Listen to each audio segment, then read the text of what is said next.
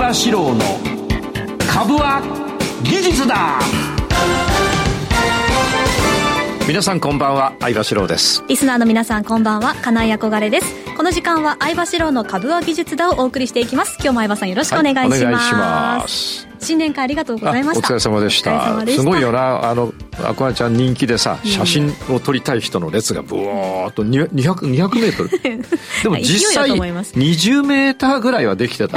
俺一人ずつ整理券配ろうと思った いやでも皆さんとお話できて、ね。うん、なんかああ憧れちゃん笑い方が一緒だとか。ああ一緒当たり前だよな同じ人だもんな。そうなんですけどね、ね、すごいなと思って、うん、相葉さんの偉大さを改めてとんでもございません、えー、ありがとうございます。工藤あの君安さんは、はい、本当いい人ね。びっくりね、うんうんうん、ね。なんかいい人って感じ、ね、もう顔からにじみ出てる、顔からにじみ出てる。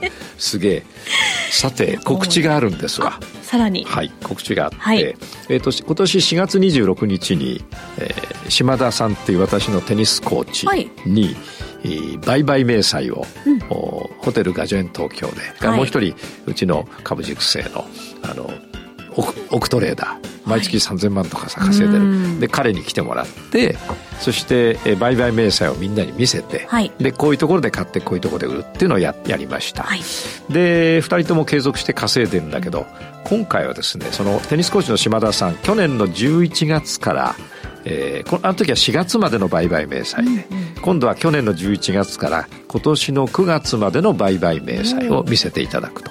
で、えー、株単位じゃないんだから100株単位でしかやってなくてそうですよね。毎月10万円。番組にもお越しいただきました、ね、番組来てくれて。まだ生きてるよ。そうそうそうそれで、はい、また見せてもらったら、まあ、また順調に勝ち続けているのでそれがすごいですよね。すごいよね。だから皆さんにその島田さん皆さんと島田さん近いわけものすごく100株単位だから。でも毎月10万ってすごいわ。理想理想だよね、はい、うん、あのスタートの理想だよね,、はい、そうです、ね、でそれをやりますと。でご本人に来ていただいて、はい、で今度は第2部としてえー、相場四郎というおじさんがですね、負けない売買法のミニ特訓。ミニ特訓？特訓。ミニ特訓っていうのは？要するにそこで、あの、なんですか、負けない縦玉法を教えて、はい、やってもらって直して、でもう一回やってもらってそこできるようになるじゃない？実践するんです、ね、もうね俺工藤さんと話したからさ、はい、俺監督になった感じでさ そこをこう直しましょうとか。でもう一回やってくださいとかさなんかそういうのを、はい、あのやるということで。それから終わった後前回と同じように懇親会、うん、で参加料とか、えー、いろいろなのがあるんですけど講演。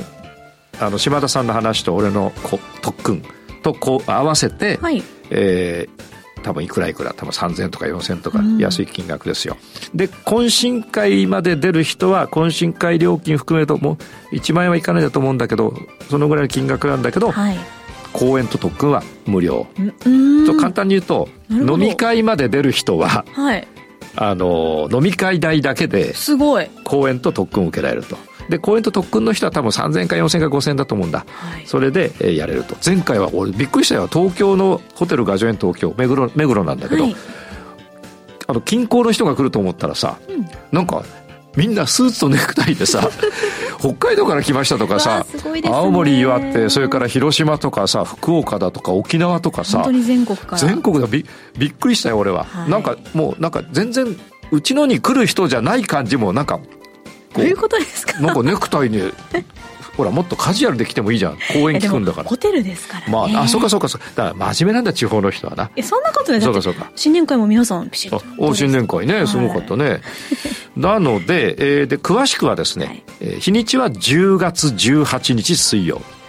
会場はホテルガジョエン東京。結構すぐですね。そうですね。えー、あと1か月ぐらい。はい、で、えー、詳細については、はいこの番組のバナーにこう書いてあるそうです。わかりました。まあ、前回ね結構なんかね何百人だよ、うん、本当60人ぐらいと思ってたらさ、はい、何百人応募が来て 入れるのが100人だから100人しか。あそうなん、ね、今回も100人なんだけど、はい、あのぜひこれは俺すごいためになるね、うん、いいと思うよ、うん、ねだって9月までの見て、うん、そうよあと俺そう売買明細でしょ？でこれ、多分成長してると思うんだよね前よりしょうね、うん、柴田さんもね。で俺の負けない売買法も、結構自信あるね、はい、ぜひあの皆さん、えー、いらしてい。ただいて、はい、えー、と思います。そして懇親会でちょっと飲みましょう、そうですね、皆さんバナーをご覧ください。お願いします。それでは番組を進めていきます。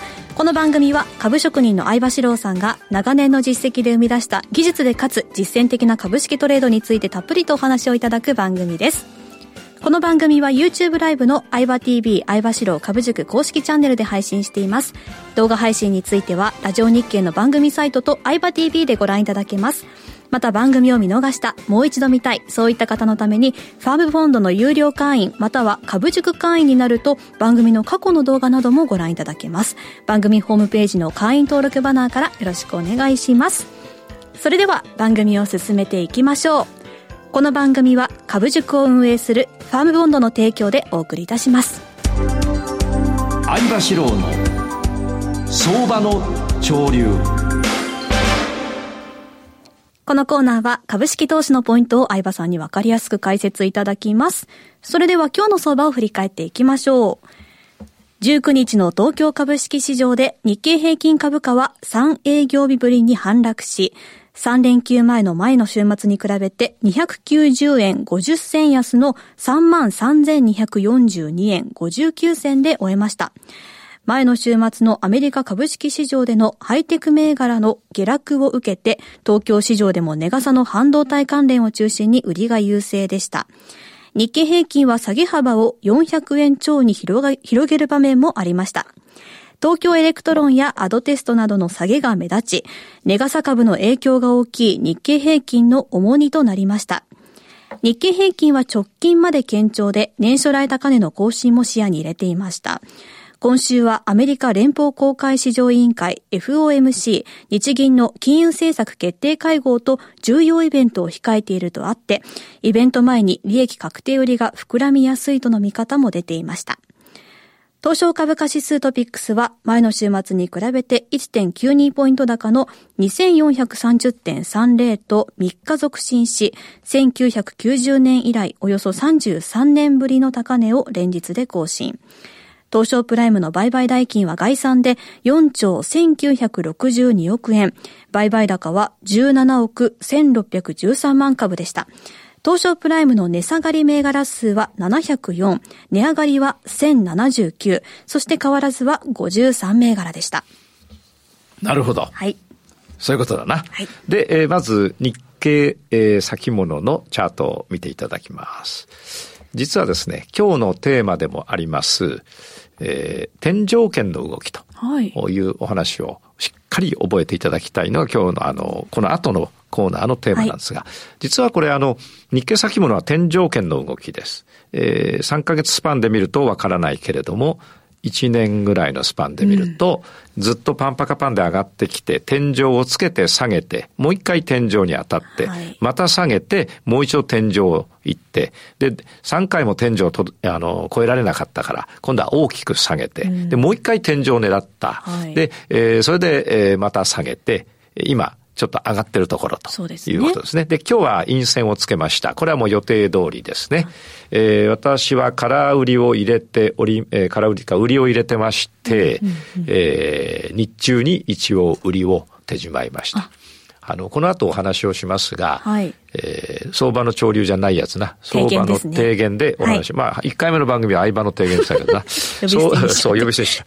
相場の提言の時にお話ししますが、今、はい、天井圏ですから、天井圏には天井圏の戦い方がある。はい、それから、上昇トレンドには上昇トレンド。そのパンパカパンにはパンパカパンの戦い方がある。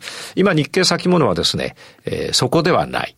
それからあ上昇トレンドの途中でもなく、はい、天井圏にあります。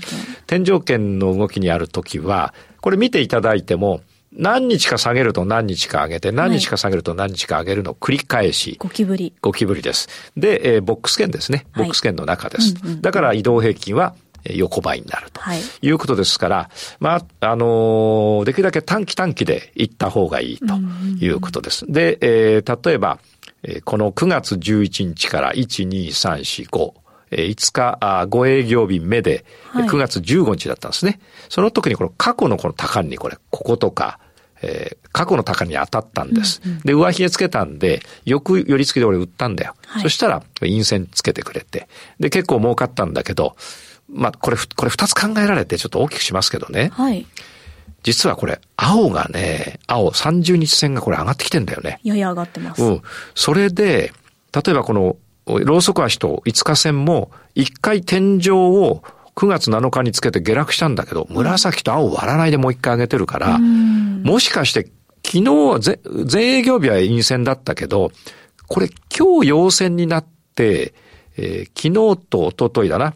えっと、カー、金。金カー、金の、まあ火曜日の昼間までと金曜日の、ローソク足より上に実体で今日の明日の朝が終わったりすると、これ上昇になっちゃうんだよ。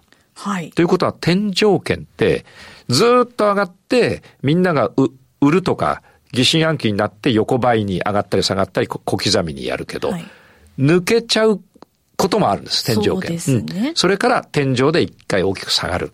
時は、まあ、まあまあ、あの、下がる。ことが、12、3%下げると暴落と言われてます。はい、3万円の10%が3000円ですから、えー、3500、6、700円下げるのが暴落ですけども、天井圏ではそのことも一つ、えー、視野に入れる必要はあるんだけど、はい、この赤、赤、5日線見るとさ、上から下げてやっぱり紫と青を割らないであげて、青が上見てって紫も上見始めてるから、抜ける可能性はあるんだよ。そうですね、うん、だからこれは気をつけて見ていかなきゃならないから、はい、下げることも考えながら、抜けた時のことも考えて、短期短期でリグわないと、上がったり下がったって、ここなんかさ、3日下げて、1、2、3、4、5、5日上げてんだから。はい、で、また1日下げたわけだから、ここは、俺はだから、この陰線1本取って手締まいました。この陰線1本だってね、あの、今日これから飲み会行くんだけど、ある会社の創業者と行くんだけどさ、まあ、飲み代ぐらいには、飲み代な100回分ぐらい、ね、大変なことにどんだけ飲むんだってなっちゃう、ね、そうそうそうそう。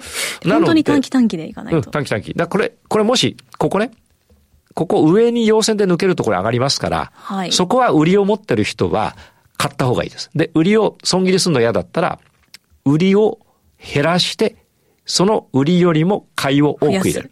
買いを多く入れる。うん、そして、また抜けたら、もうしょうがない。えー、買いは儲かってんだから、売りをロスカットすると。それで上がっていくとこまで持っていくと。で、例えば明日の朝これ割ってきたら陰線で、5日線割ってきたら、多分、陰線が出ると、もしかしたら5日線だけじゃなくて20日線も割る、10日線も割るかもしれないので、そうなったら売りでいいね。で、2、3日。うん、また2、3日、うん。また2、3日。ということ。また詳しく後でやりましょう。はい、わかりました。それから、今度はあの、何やる？クルードね。クルード。原原油ね。はい。原油今し、ククルーデとか出ちゃった。頭おかしくなった。どれ、うん、どれになっちゃいましたよ。クルード。C が、あ、クルー。はい。C、ん ?D になってます。クルー、まあ本当に狂ってんね。CRUD、はい。えーとね、原油どうよ、これ？わあ。もう、もうだって91円47銭。はい。で、ずっと陰線じゃなくて陽線ですよ。で、で、えー、原油は、まあ、あの、この辺でな。わかりましたよ。うん、ある新聞の話をして、はい、もうこれは終わりでいいんだけど、はい、結局今パンパカパンだから。そうです、ね、うん。やっぱりここは絶対買うべき。はい。ここは俺から、俺ここから持ってるけど、買うべき。うん。相葉さんさらに追加したんですか？追加した。で、えー、これはだから、今買うと、どっかで一回ポコッと行かれちゃうかもしれないから、はい。えー、今は買うならちょこ今から入るならちょこっと買って、陰線で5日線割ったら、ちょこっと買ったのと同じだけの売りを入れて、また戻したら売りを切って買いを追加。で、下がっていってしまったら、次の下半身が出るまで、はい、えー、売りで持っていく。でも、この辺でもう一回俺は下がったとしても戻すはず。これパンパカパンだから。緑も上見てるぜ。ね、だから狙いは、買うなら、ちょっとだいぶ上がった後なんで、買うなら買って、はい、要するに下が、すぐに下がってしまうことを前提で買うなら買って、はい、えー、逆下半身になったら、あの、買いと同じだけの売りを入れて、もう一本下げたら売りを追加するけれども、はいそんなに大きく下げずに下半身が来るから、そこで売りを切って買いをポンと入れる。そうすると上がってくる。ということは、うん、まあ、ちょい下げ陰線が出るかもしれないけど、はい、まだ基本的に上がっていくっていうと。と、俺は思うよ。これだけ上がってるけど。と思うよ。ただ思うけど、じゃあ、だから、だからじゃあ、あの、買っていて、そのまま持っていていいかというと、本当に下がっちゃうかもしれないから、はい、そこは売りを入れて、で、下がって戻したら買いを入れると。で、戻らなかったらその売りをずっと持っていて、実は暴落だったっていうこともあるわけだから。ね、だから、上げの予想だから今ガンガン入れて、下がってても我慢してるっていう上げの予想だと、本当に下がった時に対応できないので、そう、そういうのはダメなんですね。うん,、それはクルードです。はい、で、週足を見ると、えー、今これ、そこが終わって、これオレンジの上出てっかんね。ああ、そうですね。勢いがありますね。見てこれ、ほら、こんなもう下げ止まってっかんね、これね。そうですね。ただ、ここまで来ちゃうと、1週、2週、3週、4週、5週、6週、7週、8週、9週、10週、10週、12週だから、はい、ここで起こったようなこと。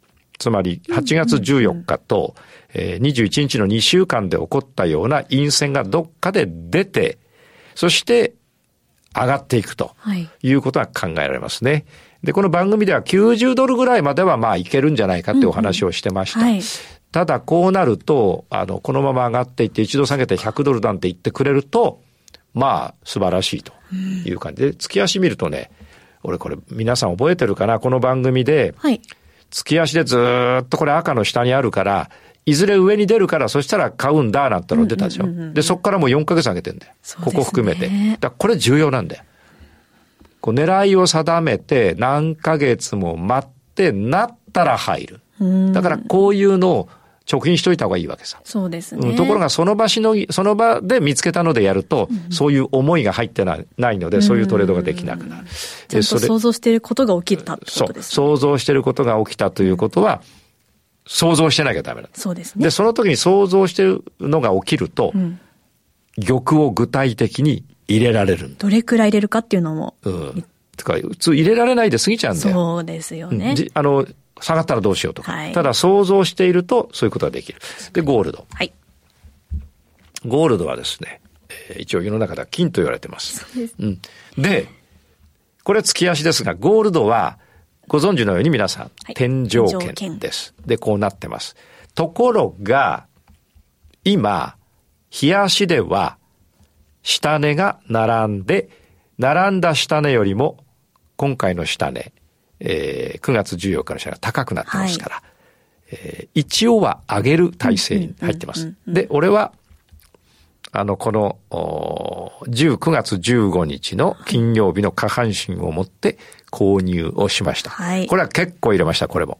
だからもう原油と金でさ、なんかもういいな。もう、だ皆さんの CFD やったらいいよ。普通の個別株よりもやりやすいね、これ。うん、で、あのレバレッジも効くから。で、レバレッジを下手な人が効かせると、レバレッジを聞いてマイナスになるけど、あの、こういうのはやっぱり、だって、こう下値が並んで、一度上がって下げたけど、前の下値割らないでまた上がったんだから、この下半身はやっぱ買いでしょう。わかりやすい。わ、かりやすいでしょう、はい、でも実際お金入れるとなると、どうしようかなってなっちゃうんだよ。でね、でも追いかけていて、追いかけていてやっていくとできるようになる。で、まあ、まあ、保有中ですが、もしかしたらどっかで一回手じまうかもしれませんが、うん、が、最終的にはこれ下げる雰囲気なんだよ、これな。というところ。はい。それから、えー、FX。いきますか。ドル円いきましょう。ね。ドル円は月足だとパンパカパンでもう一回上がってますが、実は前から言ってる財務省が、はい、の介入が入ってくるタイミングに近いので、日足は見てください。これ。はい、1、2、3、4、5、6、7、8、9、10、11。12日間この頭がピッタリ押さえて、これ俺もうずっと番組で言ってきたんだ。はい、これ超えたら買いなんだけど、うん、超えないで、逆下半身出たら、これは一旦は売りですね。そうですね。これ以上上買えないんだよ。はい。だからどっかで席を切ったように上に行けばもうこれ、もっと円安になっちゃうから、そのどっかというところでありましょう。はい。わかりました。以上。以上。はい。相場志郎の相場の潮流でした。株は技術だ。投資の提言。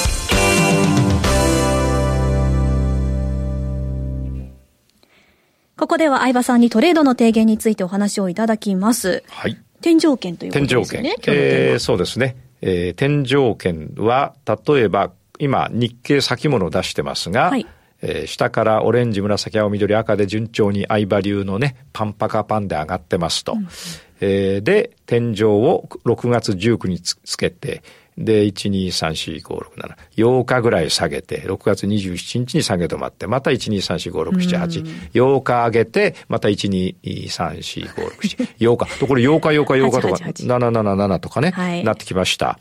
で、そうやってて天井が固まって、一旦ですね、えー、大きく下げますが、えー、また上がってくると。はい、で、移動平均線は紫の上に青があったのが、下がったり上がったりしてるから、えー、位置がこの辺になるので、はい、えー、各移動平均線ともこの辺に集まってくることになりますね。なということは、まあ過去の値動きの平均と、うんうん、えー、中ぐらいの平均と直近の平均がこの一緒になるんだ。同じ価格帯に長くいれば、それは平均がみんな一緒になるそうですね。一緒になると移動平均は横ばいにこれは算数上ならざるを得ないと。で、えー、今度は居所がもっと下になると、はい、紫と青が入れ替わって、ここ実は小さな逆パンパカパンなんです。うんうんうん、紫、青、えー、緑、赤。うん。ね。で、ところが、オレンジぐらいまで上げると、天井圏というのはゴキブリだから、はい、あの、下がっあの、買う人がやっぱり多かったから天井圏を迎えたわけで、えー、そうするとちょっと下がってもまだ買いたい人が出てきて上がってくるわけさ。でもやっぱり、あの、前回の下げで、えー、利益確定を忘れた人が上がってきたから、ここで売らないとまた下がったら嫌だなと思って売る。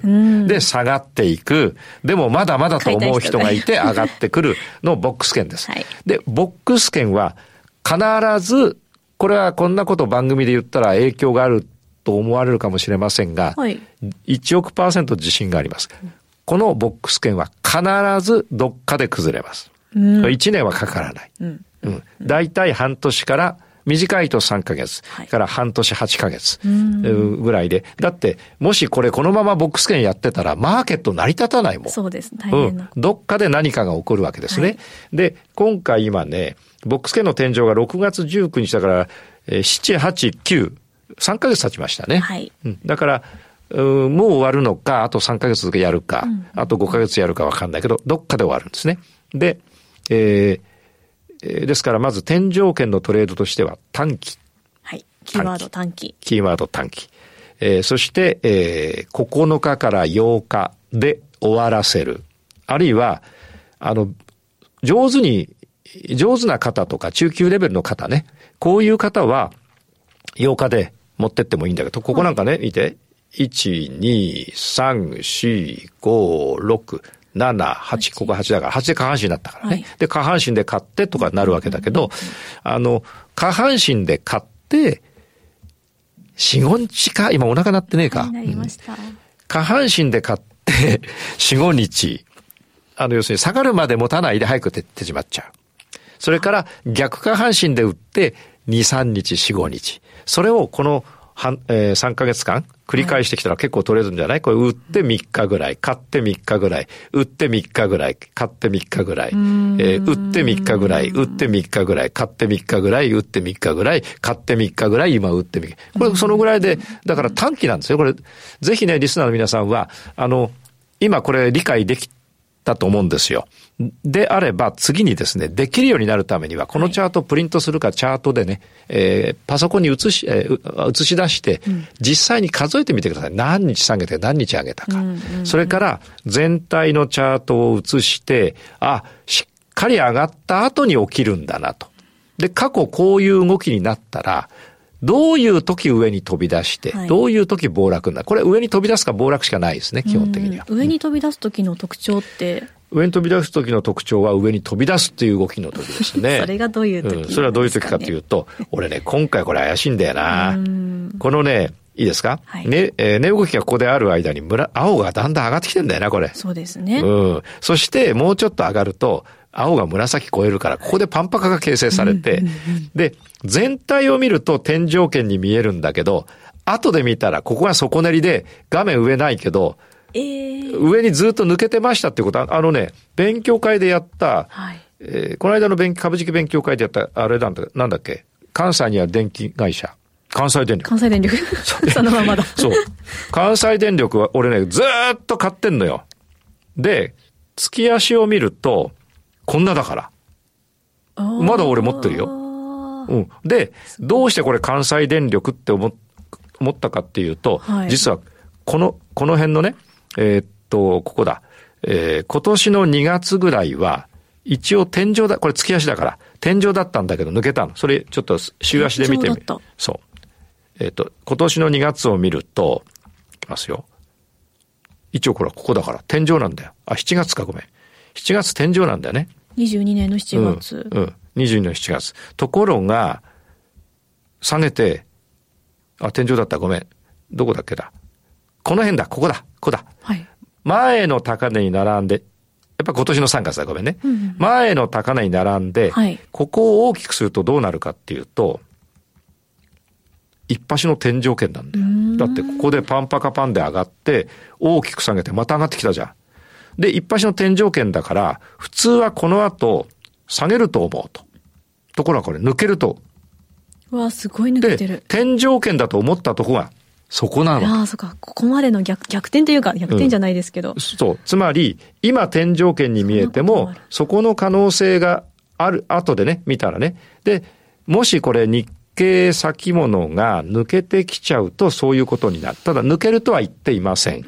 うん、で、今どうしてやったらいいかっていうと、はい、あの、わからないので、これななんでわかんないんだって、だってわかんないから本当、これわかる人いないから本当は。わかってる人は嘘だと思うよ。本当に。だって俺40年もやってて、はい、もうこの間だって原油70億もや売り買いしてんだからさ、まあちゃんとプロなんだよ。と、わかんないやつがいろいろ文句言うわけよ。それで、まあいいや。それでね、これ、上にこれ抜け抜けると、さっきの関西電力のように、はい、あの、後で何ヶ月か経ったら、ここがそこだったってことあるわけさ。そうなんですね。うん、なので、わかんないから、短期短期でやるしかないわけ。これ、これ本当にテーマですよ。はい、天井圏のテーマですよ。はい、じゃあ、上がるんだから、ここで、この辺でね、この辺で買って、上がるんだからずっと持ってて、最後上にどんどんどんどん上がっって手放しはいいと思うけど、うん、この時点でどんどんどんどん上がるなんてわからないから。で、もし、この時点で買った人が言った通りでしょって言ったら、うん、じゃあ分かりましたと。おめでとうございますと。じゃあ、次回同じような場面で当ててくださいと。外れるから大丈夫。たまたまだった。たまたまだったんだよ。うん。ということなんで、えー、これは分からないけれども、チャンスはチャンスです。だって、7日上げて7日下げるとか、そんなことやってるんだから、じゃあ7日、じゃなくて、3日か4日で終わりにすると。はい、で、日経先物、じゃあどこで買うかと。下半身で買って3日4日。はいはい、これだって下半身で買って3日4日。逆下半身で売って3日4日。これを繰り返していくうちに、やがてこう抜けてきたら、今度は買いにつく。あるいは今度はね、明日これ陰線で逆下半身になって、しかも緑、10日線まで割ってきたらこれ売りなんだけど、じゃあこれずっと売りついてって、一回手締まって、次軽くしか上げなくて、ガーンと来たらこれ暴落するからね。暴落とかちょっと大きめの下げがありますよ。はい、でもオレンジこれ割ってきたら、うんオレンジ割ってきたら次の上げがオレンジ超えなかったらこれは暴落なんですよ。だから両方考えられる。えー、面白いですね、うん、天井圏というのは、上に抜けてしまって、やがて、えー、ほら、これはなんだ、次、YouTube ライブを見ろってことだな。そうですね。す最後に相葉さん、今日の提言だけ教えてもらっていいですか？今日提言？今日の提言。今日提言？ごめんごめんごめん。天井圏の値動きの特徴を抑えるという話でした。でした。ということで、これについて詳しく YouTube ライブでもお願いします。はい。以上、株は技術だ、投資の提言でした。はい。この番組は株塾を運営するファンボンドの提供でお送りいたしました。そして10月からは、はい。毎週木曜日の17時20分からに番組を時5時20分、よろしくお願いします、はい、では。お願いします。株は技術だ。